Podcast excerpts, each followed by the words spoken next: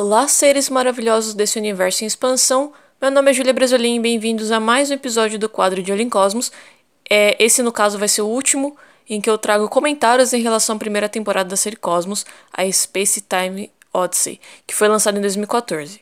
E talvez lá em 2021 eu comente a segunda temporada que saiu esse ano de Cosmos.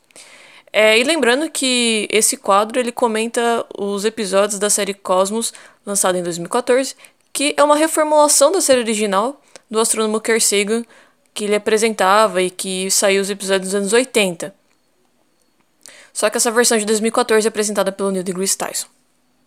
Se você por acaso chegou aqui agora, existem mais 12 episódios anteriores a esse, em que eu comentei cada episódio da primeira temporada de Cosmos, no caso a chamada Space Time Odyssey, e esse quadro só existe graças aos apoiadores espaciais da Missões do Planeta que apoiam financeiramente o projeto através do apoia.c barra Missões do Planeta.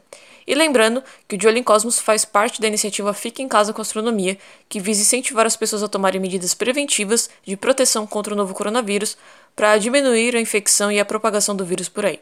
Bom, dito isso, bora pro episódio.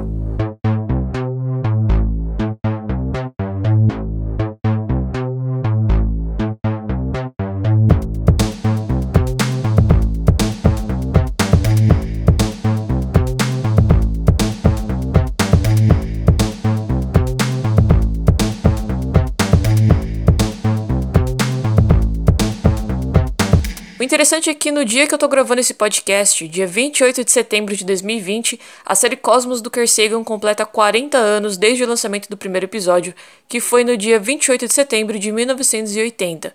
Uma série super importante para a divulgação científica, que levou informações sobre astronomia e ciência, sobre astronomia e ciências relacionadas para milhares de pessoas de gerações diferentes, em línguas diferentes, incentivando e inspirando. E dessa vez, para fechar a primeira temporada de Cosmos, a Space Time Odyssey, Vamos falar do último episódio intitulado Sem Medo do Escuro, onde a gente conhece o trabalho do astrônomo suíço Fritz Zwick, acho que é assim que se pronuncia, um pioneiro no estudo das supernovas, das estrelas de nêutrons e da matéria escura no universo.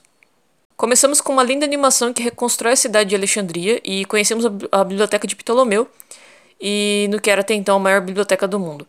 Fala sobre como para o governo era de suma importância adquirir conhecimento e investir no conhecimento, registrar informações é, ter estudos mais variados tipos de áreas, como medicina, matemática, astronomia, drama, comédia, é, geografia, tudo isso e muito mais chegava numa estimativa de entre 500 é, mil pergaminhos até um milhão.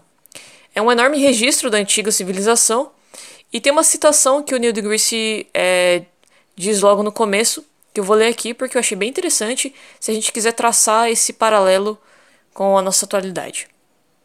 Abre aspas. O conhecimento coletivo da nossa espécie, nossa própria biblioteca eletrônica de Alexandria, pode ser acessada por qualquer um que tenha um dispositivo, o interesse e a liberdade de fazê-lo. Isso não era possível em Alexandria, onde o conhecimento pertencia à elite. Então, no quarto século depois de Cristo, quando uma invasão veio para destruir a biblioteca e a genialidade da civilização clássica, não havia gente suficiente para defendê-la.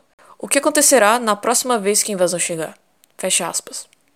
Eu não sei por onde começar os comentários sobre os assuntos abordados nesse episódio, porque ele é uma mistura de apresentação das descobertas referentes à supernova, matéria e energia escura, mas também uma grande homenagem à busca do conhecimento com lindas imagens e belas frases que causam bastante reflexão e uma inquietação na gente, uma vontade enorme de buscar aprender mais e mais. Bom, pelo menos foi assim comigo e eu acredito que esse episódio fez jus ao que era a série original com o Sega, nesse sentido mesmo de incentivar quem assiste.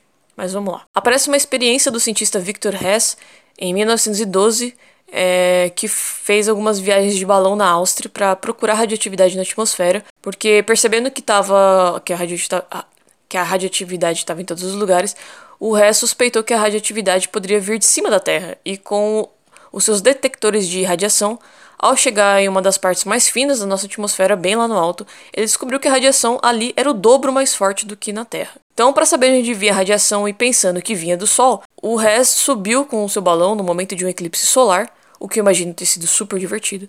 Mas o eclipse não teve efeito na radiação e que ela era tão forte de dia quanto à noite.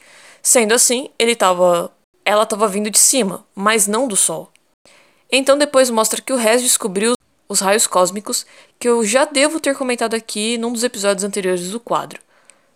Os raios cósmicos, abre aspas, são chuvas de partículas subatômicas que cruzam o universo literalmente com a velocidade da luz e sem o efeito de blindagem da atmosfera da Terra, eles seriam letais. Fecha aspas. Sinceramente, eu sei pouco sobre raios cósmicos e não sei o quanto se sabia até a data de lançamento da série em 2014.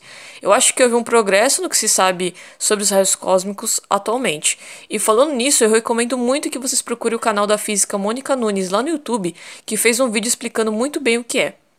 Fritz Zick e um colega descobriram em 1933 que algumas estrelas brilhavam, que algumas estrelas brilhavam mais que suas galáxias por algumas semanas antes de diminuir o brilho de novo. E foi assim que Fritz supôs que desse jeito que as estrelas massivas morrem, ejetando suas partes para o espaço, nomeando isso a morte de uma estrela de supernova. Também fala das estrelas de nêutrons e que 35 anos depois da previsão de Fritz, a astronomia começou a detectar esse, esses objetos. Segundo a série, as supernovas e as estrelas de nêutrons podem ser responsáveis por grande parte dos raios cósmicos, mas não pelos mais energéticos.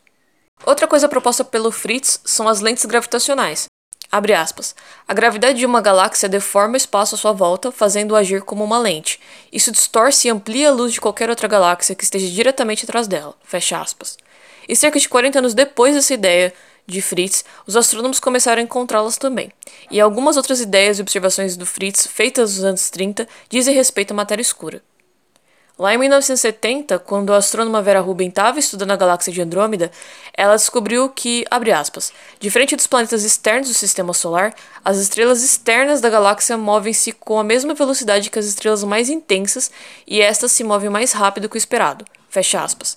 Pensando que algo estava errado com a galáxia Andrômeda, a Vera estudou outras 60 galáxias e obteve o mesmo resultado, a de que parecia que estavam violando a lei da gravitação gravitação de Newton. Mas não era bem isso, só parecia mesmo. A Vera descobriu que a gravidade de algo massivo invisível estava acelerando. Aí as ideias de Fritz voltaram à tona quando, para a fonte desconhecida de gravidade dos aglomerados de galáxias, ele deu o nome de matéria escura. Mais pra frente no episódio a gente conhece as sondas Voyager 1 e 2 lançadas pela NASA em 1977, acho, e o que significam os símbolos neles gravados e quais os sons enviados caso porventura um dia outra civilização inteligente a encontre.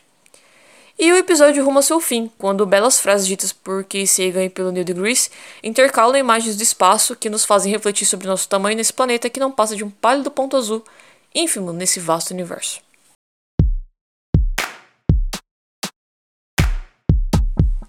Então é isso, pessoal. Chegamos ao fim da primeira temporada do quadro de Alien Cosmos e da primeira temporada de Cosmos, a Space Times Odyssey. É, espero que vocês tenham gostado. São episódios sem pretensão de trazer muita coisa científica, né? São só mais breves comentários mesmo. E quero deixar para vocês ouvintes o poder de escolher o tema para o próximo quadro, visto que o Jolly Cosmos vai voltar só em 2021. Quero agradecer todo mundo que acompanhou até aqui e principalmente os apoiadores espaciais Carlos Eduardo de Miranda, o João Nizer, a Julia Inês, a Natália Palivanas, o Marcos Oliveira, Vitor Rossi, Elianai Moura, Vinícius Telésio, Raoni Tarquínio, Mariela Patti e Masashi Noe. Se você quiser apoiar o projeto, acesse apoia.c barra para mais informações. Então é isso, pessoal. Muito obrigada por me ouvir até aqui e se cuidem. Esse podcast foi editado por Nachos Radioativos.